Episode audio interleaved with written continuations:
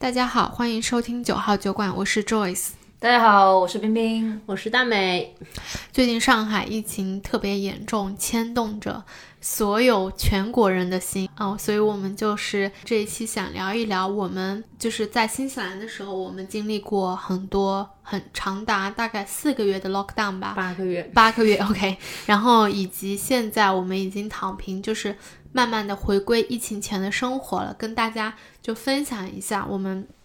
怎么度过这个封锁的时间？然后以及真的躺平了之后，我们的生活还像以前一样吗？你们两个在封锁的时候都做了一些什么事情？我们先可以从第一次封锁开始。第一次封锁是去年八月份，二零二零年四月份。对，嗯，我印象很深，那个时候我还住在公寓里面。那个时候刚开始特别特别的不适应，就是你只能在你的公寓里面是不能出，没有事情你是不能出门的嘛。然后每天就要在公寓里面。办公、吃饭、睡觉，其实是处在挺崩溃的一个状态，因为实在是太小了，你没有任何的活动空间。主要是三个人同时在家里打办公电话，基本上另外一个人就要去厕所的那种状态，真的很崩溃，很崩溃。但是好的是，我们在那个时候，新西兰的政策是你至少你每天可以出门去超市，然后出门锻炼，在你的家可控的范围内，你是可以出来的，不与人接触的情况下。对。可是，在那个时候的政策，它虽然你可以出门，但是我们原则性没有必要，我们是不会出门的，所以。你其实绝大多数的时间还是在家里待着的。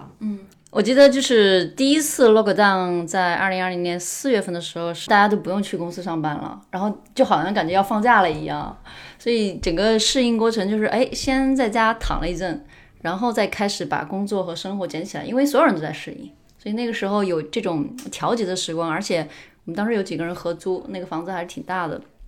所以大家都在房间里面一起吃饭啊，一起看电影啊，一起打乒乓球啊。我们还自己做了这种，嗯。赌博之夜 就是也不叫赌博之夜吧，就是做了很多 cosplay 的一些东西，所以还是蛮新鲜的那段时我记得你们当时还有什么 fine dining，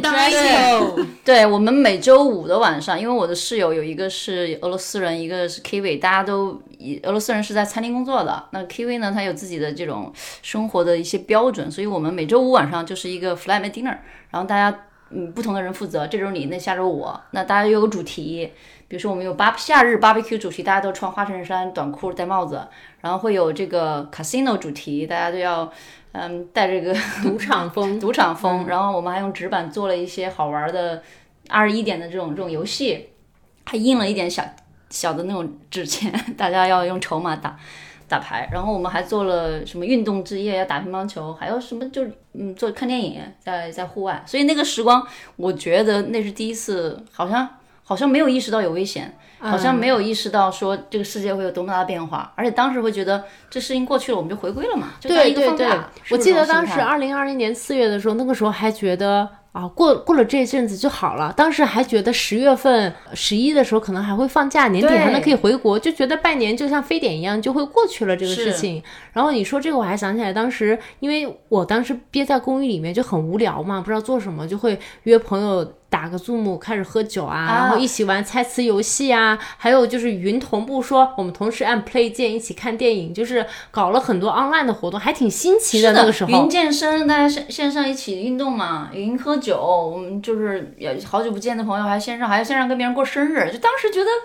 哎，挺新鲜的，嗯，还挺好玩的，很多创意。我可能跟你们的经历不大一样，我其实最开始的话就是。快要到 lockdown 的时候，首先是我男朋友的话，他不得不从我朋友家要搬出来，火急火燎的给他找了另外一个就是华人房东家嘛，因为就是这样手续比较少一些。后来的话，就是因为我们这边确定了说多少个小时之后要 lockdown 了，然后我房东也说了家里不能再住多一个人，于是我跟 Simon 就就第一次就是因为这个 lockdown 同居在一起。我也因为卖口罩实现了一秒一个订单，所以我几乎整个 lockdown 我都是在发货。我当时印象很深很深刻，就是我们房间以及我们住的地方的客厅全部都是包裹。就是在那个嗯，我们总理嘛宣布说要 lockdown 大概的前几个小时，我的订单就已经开始爆单了，导致后面每次是否要 lockdown，我朋友都会问一下我，你口罩的销量变好了吗？哦，嗯，那段时间对，在好多变故，但是那时候感觉大家的心态都是，哎，这变化来了，积极极的的去应对它。对，就觉得很新奇，就是可能从来没有经历过这个 lockdown，包括那个像 TikTok 上面，嗯很多人就是开始那种花式炫炫耀自己 lockdown 的生活怎么样。我还记得那个时候，我当时住 City 嘛，我去下面那个华超，我去买那个螺蛳粉，然后它不是断货很久嘛，有一天突然上货了，就是你看那个货架上全是螺蛳粉，我就给好几个朋友打电话说 你们要螺蛳粉吗？然后对我说我帮你们买一堆，然后当时是你家范围之内你是可以去出门的嘛，然后我说你们可以比如说经过我们家的时候，我给你放在楼下你去拿，或者我出门的时候我给你放在你们家门口你去拿一下，你只要不串但是你还是有一些可以去 drop off 东西的机会。就当时我还记得那一袋螺蛳粉，我一下子买了六袋还是十袋，就是他们没有理我，但是我先买回了家，我知道你们一定需要。对，而且就是当时超市里的话，像卫生纸这样子就是缺货的，就是不知道为什么只要一要封锁，大家就喜欢买卫生纸。涉及到民生用品，没有卫生纸跟 这种生活还是很不舒服的。还有像那种做烘焙类的产品也缺货，缺了好久。啊，我还记得当时我特别想喝一杯外面做的咖啡，那个时候我还不会做咖啡，当时不是所有的那个早那个咖啡都关了嘛，你没有地方买，然后我还我也不会做，我也没有机器。后来呢，我就发现便利店是开门的，便利店的做咖啡是开着的，然后就。经常每周或者每天早晨就去便利店，假装自己进去买一瓶水，然后进去买一杯咖啡，但其实很难喝。但是在那个时候，你就觉得弥足珍贵。对，但是那一次的封锁也就一个月，也是第一次嘛，所以你会觉得说还 OK，能接受。对，因为当时大大家对病毒的这个期待，首先就是对这病毒的了解，是你只要保持好一定做好一定防护措施，它它没有变异，对吧？所以就做好这种防控就 OK 了。然后清零了之后呢，你看着那个数据经常往下掉，我会觉得哦，马上就清零了，清零了怎么办？清零恢复正常了。就就是就是开放了。对它其实后来我觉得是是去年的八月份的那个 lockdown，我觉得大家可能就是有点被这个疫情的生活反反复复的折磨，因为你也不能出国嘛。这个我们又开始 lockdown，就后来 lockdown 了大概四个月吧。对，是我觉得那一次还是比较绝其望的。实去年年初的时候，我印象比较深刻是，就因为正好拿到 PR，朋友在家吃饭，然后喝酒，我那天也差不多快喝醉了，突然间手机响起来说您十二点钟要要封锁，那大概是应该是在四月份。对我们中间经历过几次好几次两天、三天，或者是对一周很小的那对这种就是反反复复。然后你看现在距离二零二零年你刚要回，都过去两年多了，所以在这个过程中，大家我想这种精神上被折磨，然后生活上被这种一次又一次的反复，耐心是不是很多？对，其实到后期，到第四次、第五次、第六次 lockdown 的时候，我其实心态是很疲惫的。我有时候说到就是那个预警嘛，那个信息就全国什么紧急、什么进入几级报备的这种，我心情是很疲惫的。我就在想，也没有尤其八月份，去年八月份那一次，就没有什么意义，每天新增还在涨，你还要让我继续 lockdown，然后也没有人再注意这件事情了，你就觉得真的好疲惫，好疲惫。之前新闻啊，你还每天关注新增多少个，然后要去扫码哪里是比较呃高高风险区域，到后来就基本上不看这个了。对，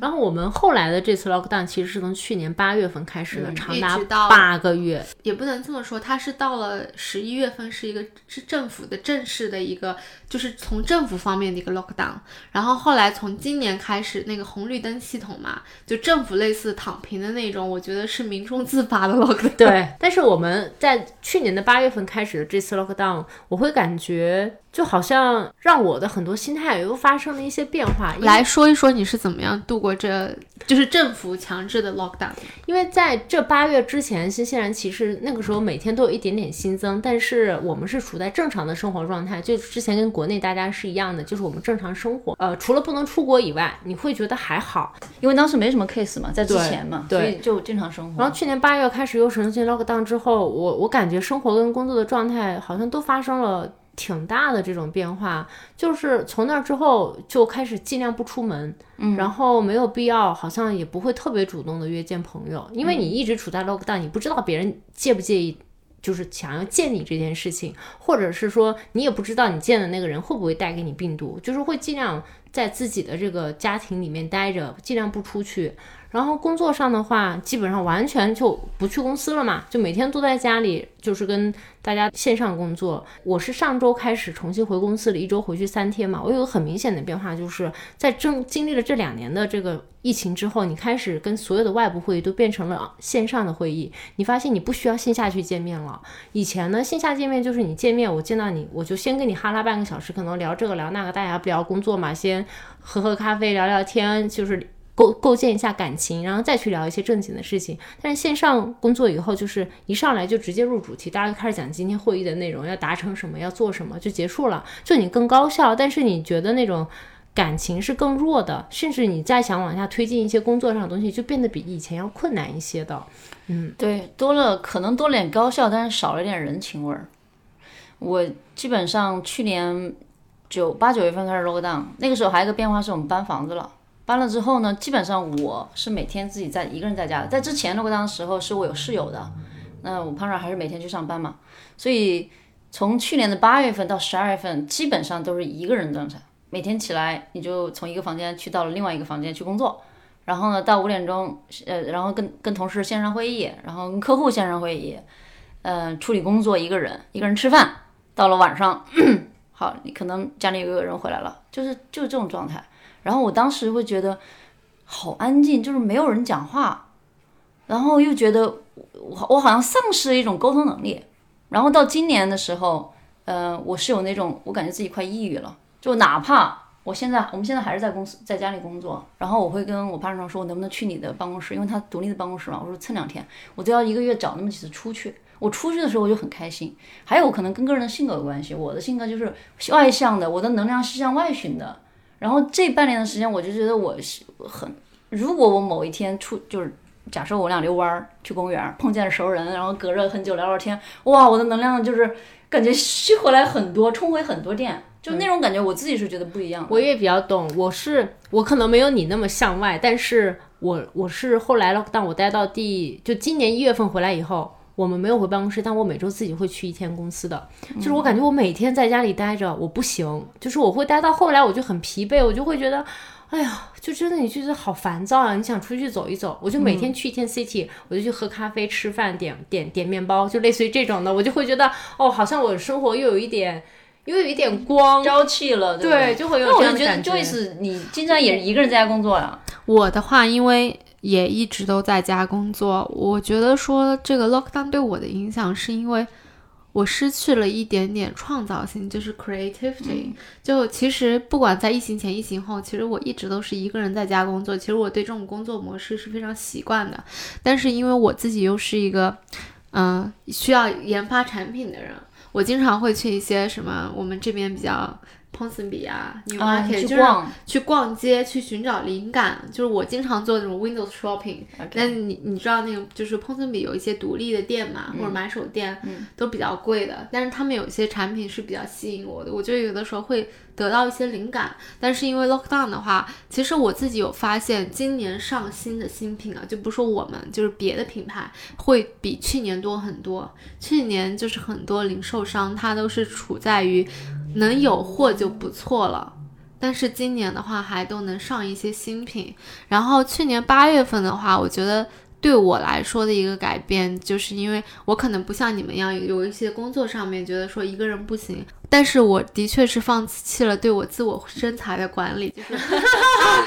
这个我可以作证。之前我嗯，就是那么辛辛苦苦的练出来的好身材，我就在去年八月份的时候，我就想说。哎，就这样子吧，人生嘛，总是会有胖胖瘦瘦的，就让自己胖下去吧。就是何必要亏待自己？对，喝酒喝的也很多。我以前跟我男朋友的话，可能一周最多喝两次酒，就周三喝一次，就是两个人一瓶的那种，然后周末喝一次。去年 lock lockdown 就是今天星期星期一喝，星期二也喝，基本上就是一周会喝个五六次吧。嗯嗯。那说到健身，我其实挺有感触的。就之前呢，我还是一直去健身房的嘛，就一周两三次还好。但是你花了钱呢，你也不见得一定会去。但是去年八月开始，我完全就转到线上健身了。就是我不是买了那个 Les Mill 的那个那个 Mill on Demand 的线上的那个课程嘛，还有就是我会找找那种免费的那种 YouTube 的博主，像什么帕梅拉呀，就类似于还有关注的一些其他的这种博主，就是我会 follow 他们去做。就我发现我不需要去健身房了。我每天去健身房的话，以前你路上至少一个小时，然后去一趟上课回来，就好像也很消耗时间。然后我现在全面改在家里之后，就发现感觉也挺高效的，一周也能动几次。但是我上周回办公室了，我又去上团课了，我就觉得上团课的感觉真的好好，就是你身边会有个担担忧吗？你现在上团课，不会，我已经完全没有其实我觉得你只要你的心理就是调整过来了，你其实就还 OK。我觉得我们先可以跟朋友们，尤其在上海挣扎的朋友们，先分享一下我我们这个 lockdown 的 tips，然后可以再分享一下我们现在躺平之后的生活。你先来。我先来啊，嗯就是我觉得在封锁的时候，焦虑一定是会有的。我们的话就是是会囤一些呃肉的东西，因为碳水化合物一会儿消化了就容易饿，肉是实打实的，对不对？对对，嗯，然后呢，我我自己个人觉得，一个 daily routine 就是你生活的节奏是非常重要的。就可能有一些现在在封 lockdown 的朋友们，可能就会有点，比如说晚上很熬夜熬很晚啊，然后早上又就生活的不规律。其实我觉得生活的规律是非常重要的。你早上几点钟起来，喝杯咖啡，开始工作。即使你可能觉得说工作你不想那么努力了，那你就下午你选择追剧嘛，对不对？你上午努力的工作，下午努力的追剧，你有个 daily routine，我觉得是非常好的，去帮助你这个 lockdown。还有的话，就尽量不要去看一些负面新闻。我觉得一旦你进入了这个负面的情绪之后，你会越来越 emo，对不对？嗯，对这再还有 就是，我会觉得说去做一个断舍离，去整理一下自己的物品。嗯，我们就是会那种说，啊，既然 lockdown 了，在家里，我把我所有东西都拿出来看一看，哪些东西到底要不要，然后给自己的生活做一个大减法。这就是我的一些 tips。我没有，但是没有想到什么 tips，其实就是就是一个正常的生活。那我觉得对我的变化就是你你的你的空间变了而已。以前可老出去的，现在现在就是在家里。我知道也上海很多朋友白天，呃，很多人要抢菜，对不对？但是还有一些人就是每天工作都忙忙忙不过来。有很多老板说，就担心员工在家工作，然后不认真，嗯，也施加很多压力。我哥还跟我讲了一句话，说感觉我们现在现在西方国家有点像社会主义，因为一旦 lock down，我们公司同公司的这个呃老板就说，哎，你心态还好吗？我们一个热线就是免费去打心理咨询的热线，把你准备好了，公司付钱，你你要一定要照顾好自己的心情。我会觉得说，因为 lockdown 之后会有情侣住在一起嘛，这点我印象也挺深刻。有的时候我会变得比较的 emo 的时候，我男朋友 Simon 他会安慰我，比如说我会有一些消极的情绪，他就会说，他说你想一想，我们现在在百年一遇的疫情当中，而且就是在这个 lock 当中，他说我们都已经经历了这么多，就已经很不错了。你再熬一熬，对然后就是我觉得这样子还是比较不错的。你说到这个，我想想，我有时候在家里待着呢，我没有觉得我出现了什么情绪上的问题或者大大问题，我但是我就会觉得在家我待的有点难受，我又找不出原因来。但这个时候我就会去我们旁边公园走一走，嗯，走上一个小时，我就会回来，哦，好像好一点，出去透对，好像你透透气会好一点，因为我我我们现在租的房子其实还挺大的嘛，然后就有时候你没有觉得你或者走不开呀、或者是你想要做的什么事情没有达成，但是你还是会陷入到一种情绪上的一个焦虑点，但有时候你自己是不觉得的，嗯，我觉得在 lockdown 时候最重要的就是情绪管理。那有有几，我觉得我个人体会有几个维度，就是说你你跟自己相处的时间多了，你要感知自己情绪能力。就好像刚刚大美说，我觉得我不舒服了，但是我可能不知道哪里不舒服。有时候不用不用太多深究，但是你可以做一些别的事情，转移注意力的事情去调整它，这个对我是管用的。第二个呢，我觉得当你自己意识到自己我在一个可能情绪的一个低谷，因为我是比较明显的，那这个时候去跟反正也身边也没有人讲话，但是还是要尽量的就跟家人朋友保持线上的一个沟通，哪怕是有时候你想想哦，要不要不我问候一下很久没问候的朋友。今年我跟呃我 partner 定了一个就是自己的小任务，就是每一个月要跟以前没有联系的朋友做一个深度的交流。我们上次有上海的一个朋友打电话打了打了三个小时。就聊大家在干什么。他现在已经在去修行了，我们聊了很多之前从来不会聊过的一些一些琐事。就这种方式能够让你觉得，哦，我我其实还是会有会有连接的。啊、这点我特别同意。我觉得我跟我妈打电话特别多了，就是我会经常说，就我们俩已经没话说了，我会说你身边有没有什么八卦，他就会跟我说哪个邻居什么婆媳问题，然后就讲得很具体，然后我就说对，我就会跟他讲我说对啊，我说这个人媳妇怎么能这样子做呢？就是我们经常就是打电话，就是，你这个对，真的是，我觉得我跟我婶婶、姑姑还有我哥的沟通变好了。就是首先是可能你发过去，他也是两天之后再回复，但是好像多点耐心。我会觉得这段时间我们的联系比以往过去都要频繁，虽然这个频繁也可能是很低效的哈，很低效的。但是你会第二个你会感觉哦，那还是有人会关心你，这个世界你有在乎的人，然后正好人家在乎你，对，就是你。其实我觉得你跟你家人聊天嘛，你有的时候没话说了，你就会说，哎，你最近身边有没有什么八卦？要不然跟我讲一下。然后他跟你讲的时候，你又可以评论一下，就会形成这种良性循环。就我基本上每一周都跟我妈打电话，其实家人们的八卦挺多的，讲讲什么呃。七大姑八大姨谁谁谁家有有有什么出轨啦，然后 然后什么姨你姨妈又怎么样啦，就就会有很多的，其实蛮好的。日常生活就是这种琐事，我想可能以前天天要出去跑或者干嘛，你很多精力都放在外面了，没有时间留给家人。现在你更多时间都关在家里了，你不得不把一些时间分配给他们。这个事情虽然说起来，因为毕竟疫情这么长时间了，第一次 lockdown 的时候大家都是这么想的，哈，要关爱身边的家人，然后嗯就多点关爱自己，因为毕竟就这么短，你不知道明天意外哪个先来。但是到现在，可能大家都疲惫了，可是这件事情确实是值得你去花时间去去把你的情感账户多一点的余额的、做的。但我觉得我们这种有伴侣、有室友的，还有就是可能还稍微好一点。我听说过几个朋友自己一个人住的被 lock down，不管是在上海还是在这边的时候，其实他们挺难熬的。我有一个朋友告诉我，他自己住嘛，然后在新西兰，然后他说他在。他 lock down 在家的时候，他的整个生活是完全紊乱掉的，他没有办法控制自己的睡觉时间，没有办法控制自己的工作时间。他说他整个，比如说像大姨妈啊，身体都开始出现问题了，所以他当时是在可能一结束 lockdown，就是我们可能 level four 到 level three，类似于这种的时候，他第一时间就回公司了。他说他只有回公司的时候，就会开始强迫自己去把时间什么的都安排好，才慢慢慢慢慢慢就是整个对生活又回归了过来。然后另外，我前天跟一个在上海的朋友聊天，他也自己一个人住，他说他感觉都要抑郁了，他说他就想找一个人聊聊天，而且他希望这个人是偏一点点有一点心理咨询这种背景的，可以。就帮他解答一下，他可能也不是真的抑郁，就是因为 lockdown 造成了这种假性的心理上的一些障碍，他就下需要这样的心理疏通，因为他是觉得特别崩溃。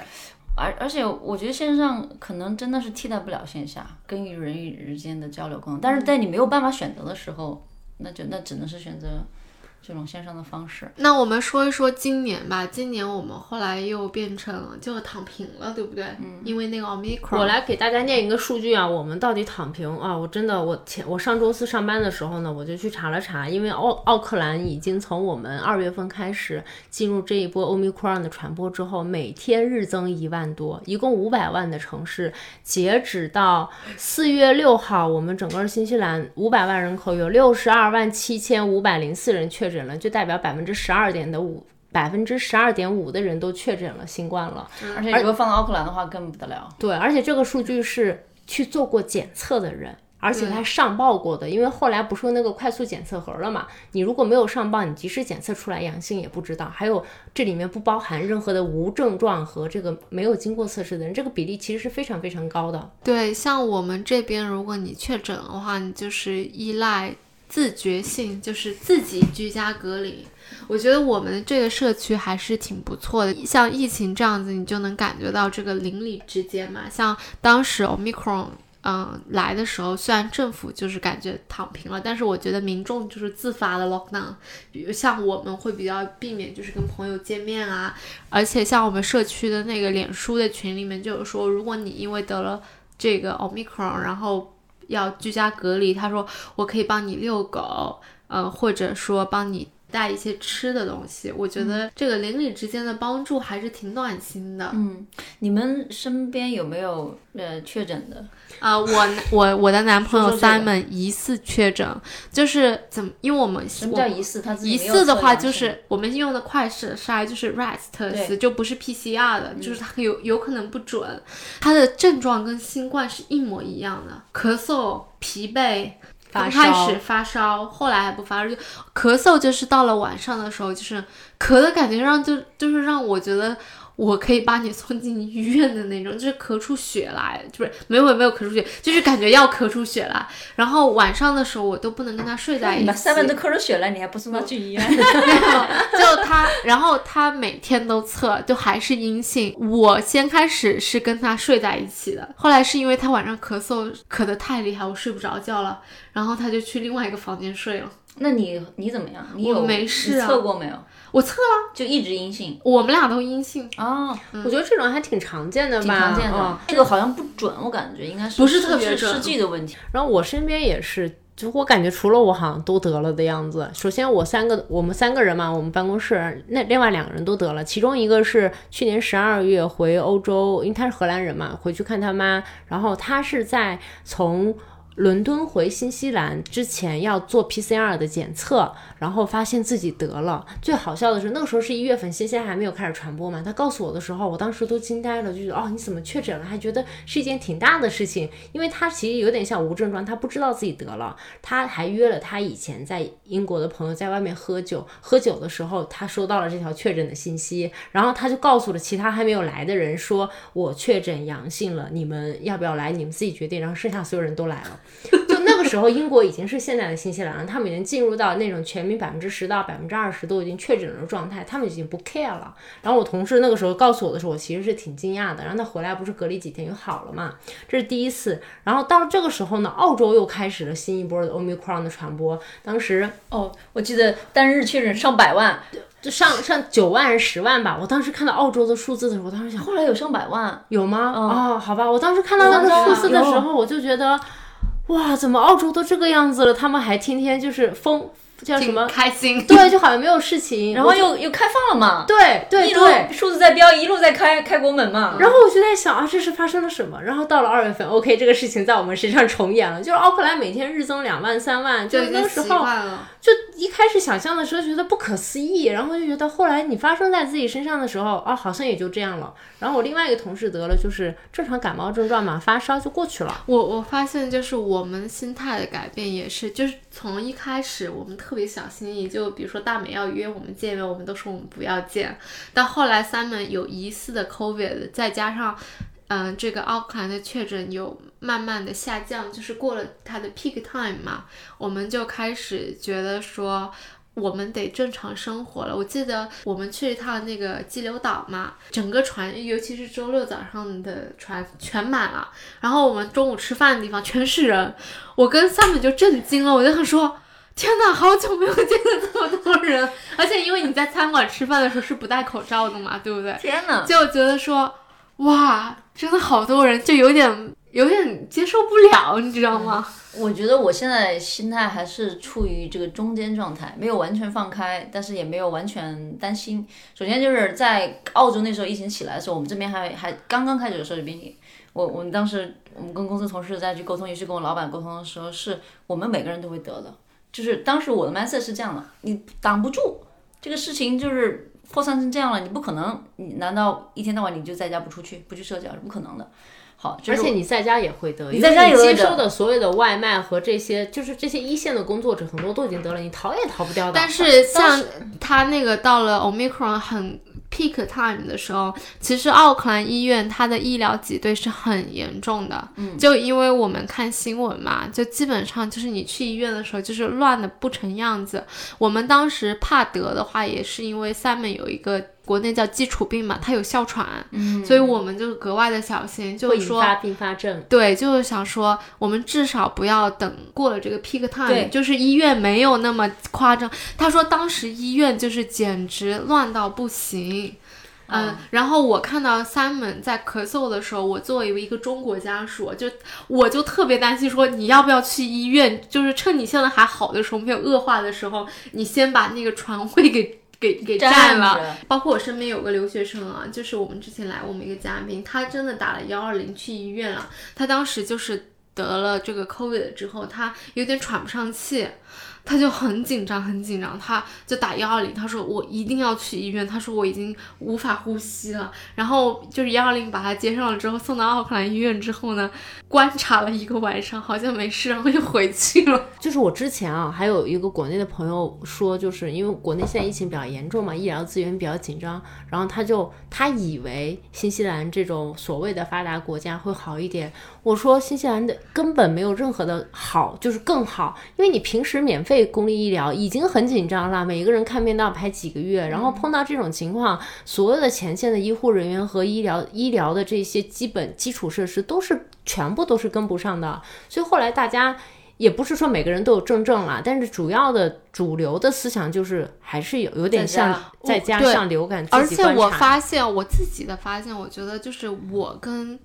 嗯，Simon 就是一个西方人的不同，就是我觉得如果有一点小病啊，就要去看医院啊，或者说你有点比较严重了，就要去看医生。然后他就是硬扛，就是觉得是自己他就系统会好的，对，他就觉得说人体会调整就好了。然后他连 Panadol 都没吃。嗯，就我我之所以担忧呢，就是前段时间我我觉得自己现在调整挺好的，就稍微注意一下嘛。你就算这个事情，第一无症状，第二个可能是轻症，你自己最好是不要得，是吧？但是直到有一件事情发生我身身边朋友身上，我就觉得会有点，就是最好最好还是多注意。他是他是没有什么基础病的，我的特别好的一朋友，然后刚刚生了孩子，孩子现在是嗯把快快不到一岁，也是我们其中一期那个一期节目的嘉宾。他呢，他是不是确诊的新冠？但他是疫苗。可能可能是疫苗之后的成这种反应。那当时最开始打完这个 booster 第三针之后呢，感受就是现在有点嗯，就内分泌的问题，然后呢长痘痘，然后到了第二周就开始有高烧高呃低烧，然后又开始关节疼痛。那这些问题去我们新西兰的这边医生去都是一个简单的加一加一，就简单的给你查一下血液，没有问题的话给你发点止痛药，就这样。两周之后到第三周开始有器官的疼痛了。然后呢，器官的疼痛就去，有一天是实在晚上受不了了，还是开始发高烧，就去去了急诊。那急诊首先要做的是，其实急诊没有那么多的人去去照看他的。当时是做了一个 COVID 筛筛查，我们都觉得他是 COVID，但不是。那所以他就住院了。他如果是 COVID，他可能还没有办法去住到院，因为可能让医生你没有大问题嘛，医生可能就让回家了。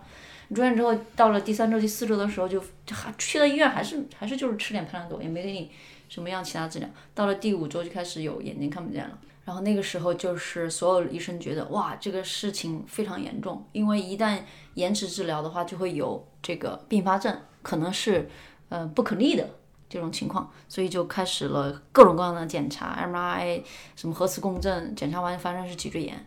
他现在在在换血的过程当中，同时眼睛还是看不见，就是活生生在我身边，我特别好的一个朋友。就发生这种事情，然后我我们当时感受就是，你不知道他没有基础病，你不，而且 COVID 在每个人身上的表现形式也不一样。比如说在 Simon 身上是咳嗽，那可能在我老板身上他就是发烧。对，而且我觉得像 Simon 这种疑似 COVID，但是完我作为他的 partner，我是一点事情都没有，一点事情都没有。然后我也可以说说我室友，我室友他跟他女朋友两个人都得了嘛，其中一个人就是连续高烧三天，就是。嗓子疼，然后特别特别难受，但是他睡了三天以后，第四天他就好了，然后第五天慢慢开始整个精力，他就吃了一点类似于 Panadol 这种药，然后加一开的嘛，然后他就整个精力就开始恢复了，他好了就好了。但是我室友跟在他们在一起嘛，就前后脚得的，他我们怀疑他得的是那个 Delta，因为他失去嗅觉了。他其实前两天的时候，他只是低烧三十六、三十七，但他整个精神状态还 OK，然后他也没有请假，他继续上班，他还去健身，然后但是他到。到了第二周、第三周，他好的非常慢，他就会一直整个声音都是变的，然后整个人特别特别的疲惫，嗅觉大概可能是一个月以后才开始慢慢恢复，两个月的时候他可可能才开始能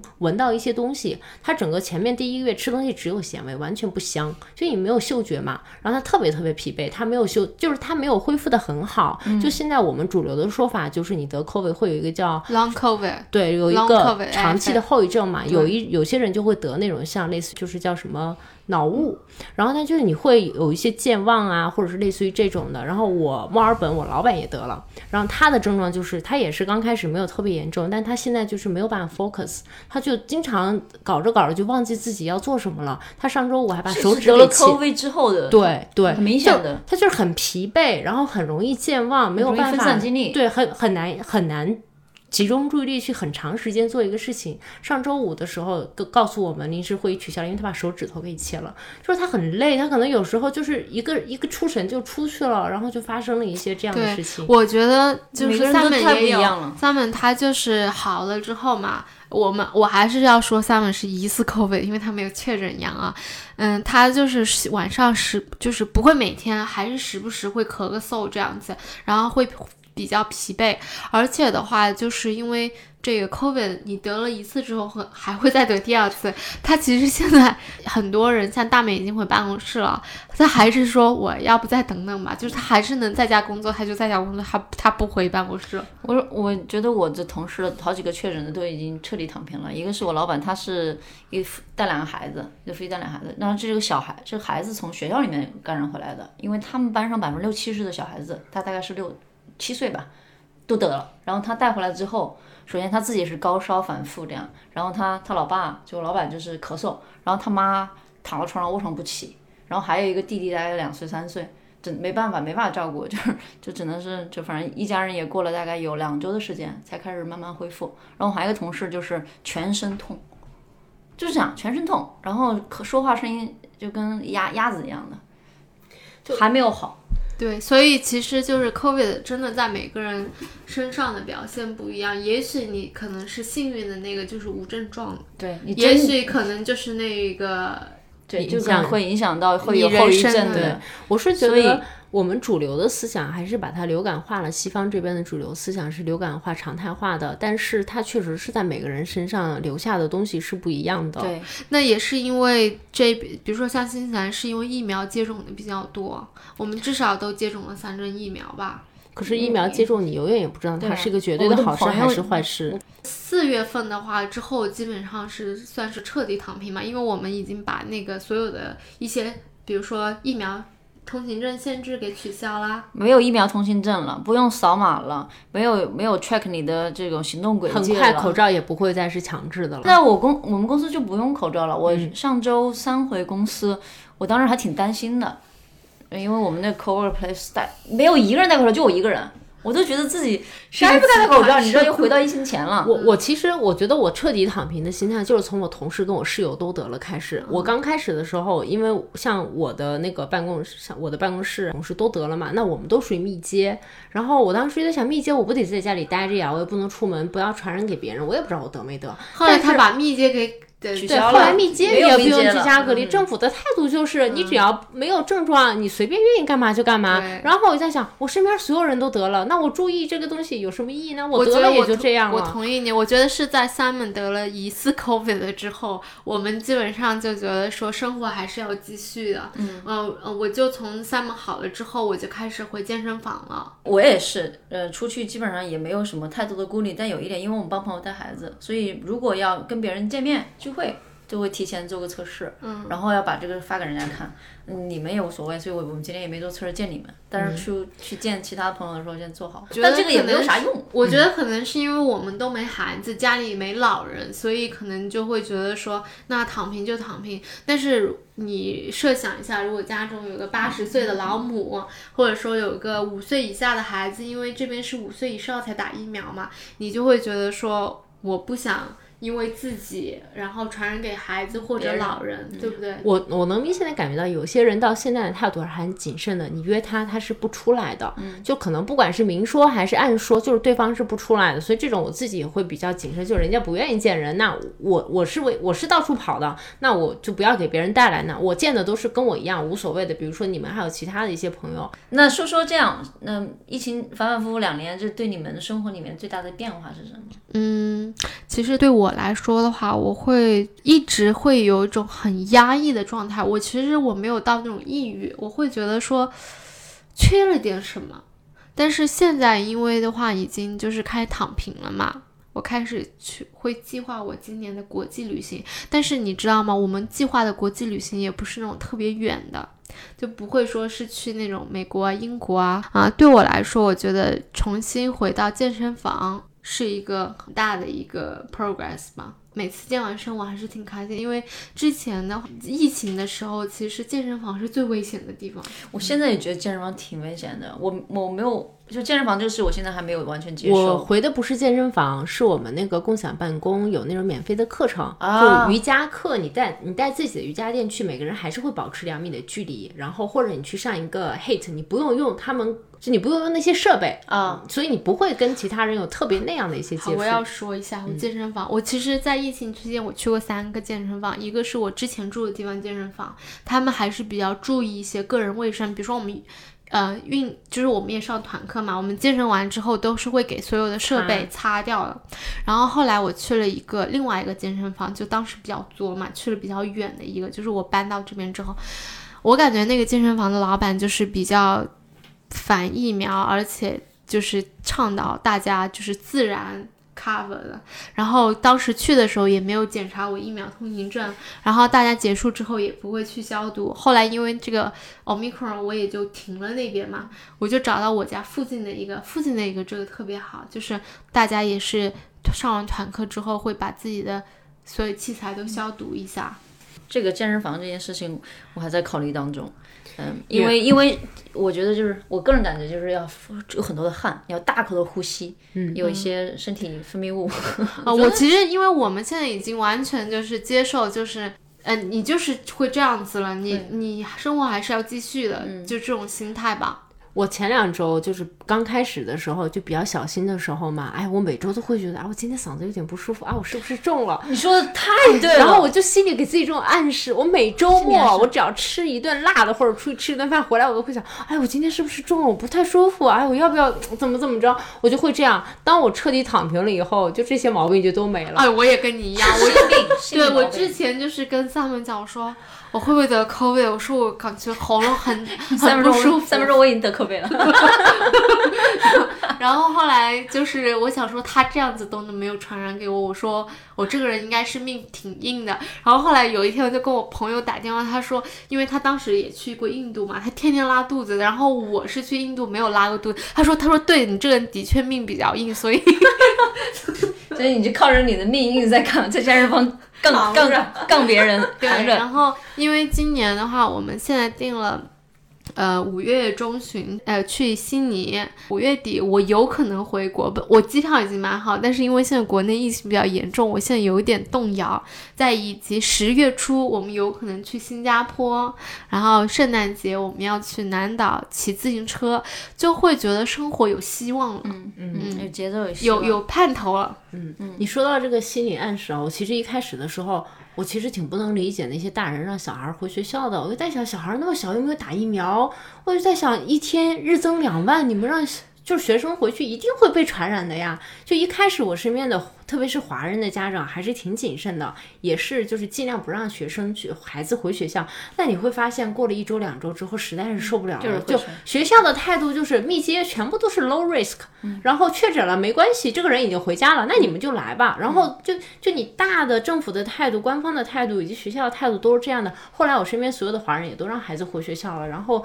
确诊的、不确诊的，就是都是常态化了。该怎么样就怎么样了。对，我还有一，种感觉就是，还还不如早点得了吧，得了就 但是你知道吗？你这个想法是很危险，因为得了之后还会再得。是的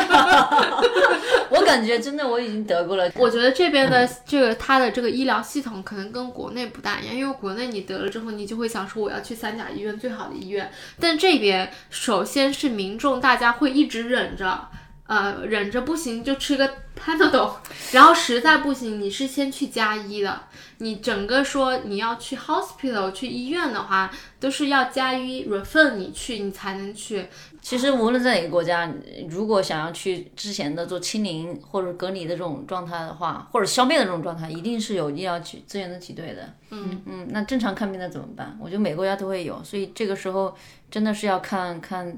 看决心还是看协调了。对，一定会有所牺牲。而且像疫情的时候，好多老年的人都去世了嘛。像我之前房东的妈妈就在前几天去世了。我其实我个人是非常震惊的，因为她妈妈跟我比算是比较熟悉的人吧，因为她从因为我住在她那很久嘛，从一开始一个很健康的一个老年人，然后后来得了乳癌。就是差不多已经宣判了死刑，但是可能有一段时间的。但是后来是因为他的那个孙女嘛，其他的孙子孙女都在新西兰，然后从悉尼因为这个就是躺平了之后可以回来嘛，他就在这见到了之后，然后没没没多久就去世了。嗯，那个我 partner 他他的奶奶也是在前段时间去世去世的，然后我们也没有办法回去看嘛。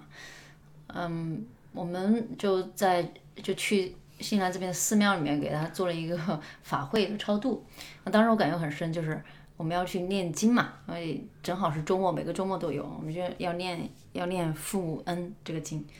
现场好多人，然后大概有三三四十个人都是家里人，因为他们要请牌位，这些人都要花钱请牌位，然后念到这个是每一个人都在洗鼻子，因为大家都在口罩，啊，哭的一塌糊涂，稀里哗啦，就是这种。这个部分我觉得是疫情中最最最痛的。对，因为其实边境已经关了两年多了嘛，然后也一直没有回去。然后我最近也是，因为我爸最近就是也不是生大病吧，他就日常做肠胃镜检查，就检查出来类似有肠息肉，就是小手术，真的就不是什么大手术，但是他还是要住院，可能有一周要恢复之类的。然后就只能由我姐去陪护嘛，因为事情是这样的，我他们肯定也是出事情不会告诉我的嘛。然后那那天我就给我妈打电话，我妈给我打电话，我没接到，然后我就回过去，我说怎么了？我说你找我有事儿吗？他说真有事儿，找你还能有用吗？然后他说肯定找你姐呀。然后我说咋了？他就是好像因为他已经出院了嘛，然后正好借着这个事情，他就告诉我了，说啊，我爸最近又住院了呀，就小小小手术已经动过好几次了，每次都是我姐去陪护的。所以我就在想，我我足够幸的是，我有一个姐姐，她还能帮我去承担，就是照顾我爸妈的这个部分。但是其实对很多，特别是大家都是独生子女，这一关真的挺难的，挺难的，太难了。所以如果你要问问我疫情之后想干嘛，一定是要回家看看。这个就是，嗯，最想完成的一个一个心愿。对，就是回去看看家人。其实我，呃，六月份要回去，也是想去看看我外公外婆吧。嗯。但是同时也真的挺担心，就担心又说，我要是携带着病毒去见他们，我就觉得自己太太不对了。嗯，这个还有，还这个疫情还教会我一件事情，就是。因为其实不止疫情嘛，今年也不太太平，又是飞机的，又是战争的，然后我们就说每一次，现在有身边有些朋友要要回国或者要去别的地方去发展，我们说每一次告别就一定要好好好好告别。嗯，我我我今年开始有，我以前年轻的时候没有特别多及时行乐的那种感觉，我今年我有一天我就说，我说。我今年已经三十三了，我说我这辈子好像已经过了一半了，我有可能八十岁就死了，就我感觉还没到一半呢，就可能八十岁就很长寿了，你知道，就是这感觉，我就觉得，哎，我这辈子已经过完一半了，我说我还没开始花钱呢，就是我有这种心态。那赶紧跟我们去看一下 F 一的比赛吧。我今年的几个愿望其实就是。等 PR 下来买房，然后年终跟 Joyce 咱们一起去看 F 一，年底回国看我爸妈嘛。我其实就是我有四个信念，很强的信念在支撑着我，所以我其实今年的起步，我觉得我的心态还是挺好的。我觉得挺有趣的，就是可能因为大家都憋得太久了，我们其实去新加坡看 F 一还是挺就是不便宜的，但是我已经召集了六个人一起去看。就我有一种会觉得今年有点充满希望、充满盼头，我会觉得挺积极的嗯，我会觉得有一种。哎呀，就觉得花钱也无所谓，就感觉，哎，感觉人生已经过了一半了。然后可能特别是冰冰又给我讲了朋友的事情，我就感觉我有点触动。我感觉我们这么年轻，天天见面，一起吃吃喝喝玩玩。如果你们中任何一个人突然间就出了这么大的事故，我觉得我心理上我没有做好这样的准备，我感觉好像这不是我要去承受的事情。所以我最近就开始有这种。啊，该吃吃，该喝喝，该玩玩，想干什么干什么，就是不要太为了钱去算计。当然，也要做好自己的理财计，做好应急方案。虽然我说的心态就是及时行乐，但是不是说要把钱全部都花光。因为一冰冰讲完他朋友的故事之后，我第一个反应，我其实是问他，我说有没有保险，然后医疗的费用是不是公立可以 cover？他说都是免费的嘛。但是你就要想，两个人，你有了孩子，有了家庭，有了房贷，你这些东西。你真你真的不知道啊，意外跟明天哪个先到来？其实还是有一定的风险性的。主要是这个事情是发生在我认识的人身上，因为他的朋友我也认识嘛，所以我就会，哎，就有一种很近的感觉。我觉得这个不仅仅是存款，你还要平常要存感情。存什么存感情？就是跟你的身边的人，朋友也好，家人也好，因为这些账户你感觉好像平常不存在你在你生活当中，还有存身体的这种健康也是，平常都是要花时间花精力的。这个是我我的感受，就是你，你不要等要你有事儿了。才希望朋友或者希望家人帮忙。对，所以我们三个人一起录播客，也算是间接的连接了感情。对我今天来的路上呢，我还跟 E C 说，我说，哎，我突然觉得有播客这个事情挺好的，就我有一个借口可以，就是每个月没几天，大家可以见一下聊聊天。就你平时你不会这么频繁的去主动约一个人，这种好像就说你不得不去。对，真的是我我我在这种感觉里面，我缺失什么？就是我感觉自己丧失了跟人很好交交沟通交流的能力。就是有时候跟人在一起，我要适应一下。对我以前完全不是问题，因为我本来就很好。就像我现在见到很多人的时候，我就想说：天哪，怎么这么多人？就因为你一直都在家待着嘛。真的改变了很多习惯的问题。而且我上周才开始想着，哦，原来我们客户是要见面的。就是你在过去这六个月的 mindset 里面都是线上了。其实线下的这种沟通交流还是还是蛮重要。如果有机会的话，哈，当然知道我们知道国内的朋友们现在可能我们刚刚说了那么多，平常要出去出门走走啊，去公园散散步啊，这种条件都挺得满足的。但是相信这个过程一定是暂时的。我觉得最后无论是清零也好，还是共存也好，这都是我们生活的一个部分吧。既然我们没有去办法去改变。这个外界的部分，那我们能能去关注我们自己，关注自己的内心。对，对我其实昨天晚上有去看一个内观的一个课程，因为我前老板他在他的 Facebook 上 po 了，我去看了一下，然后我看了一下他的伙食是素食，后来我想说算了，我还是不去报。哦，对，你要说到这个，我想起来，我想要去干个什么，我想去参加十天的那个内观冥想课程，就是西南这边很多的啊，就是你不说话，然后哇，我觉得那个对你我这样的人来说应该好难哦。我想就看试试死了是什么样的感受。就是要去那个内观，对内观其实还是挺不错的，主要是因为一直想碳水太多了，都是素食，我可能接受不大了，那就算了吧。而且我自己觉得我内心一直都挺平静的。我年轻的时候也想过去体验一下，我觉得这个对我来说真的是一个很大很大的挑战。我现在已经没有这个冲动了。我也没有，我觉得我会支持你的，但是我会等你分享的。我觉得我内心还是先把比较平静的。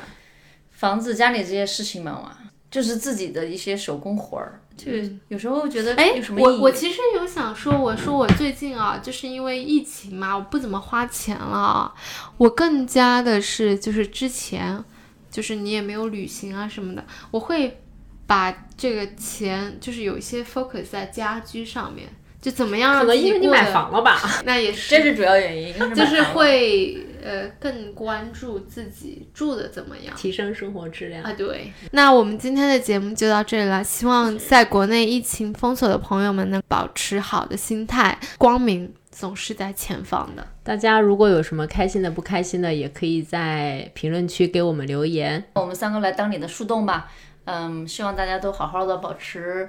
保持吃得好。啊，吃得饱，现在是不是吃得饱？现在好，好吗？我们下期再见喽，拜拜拜。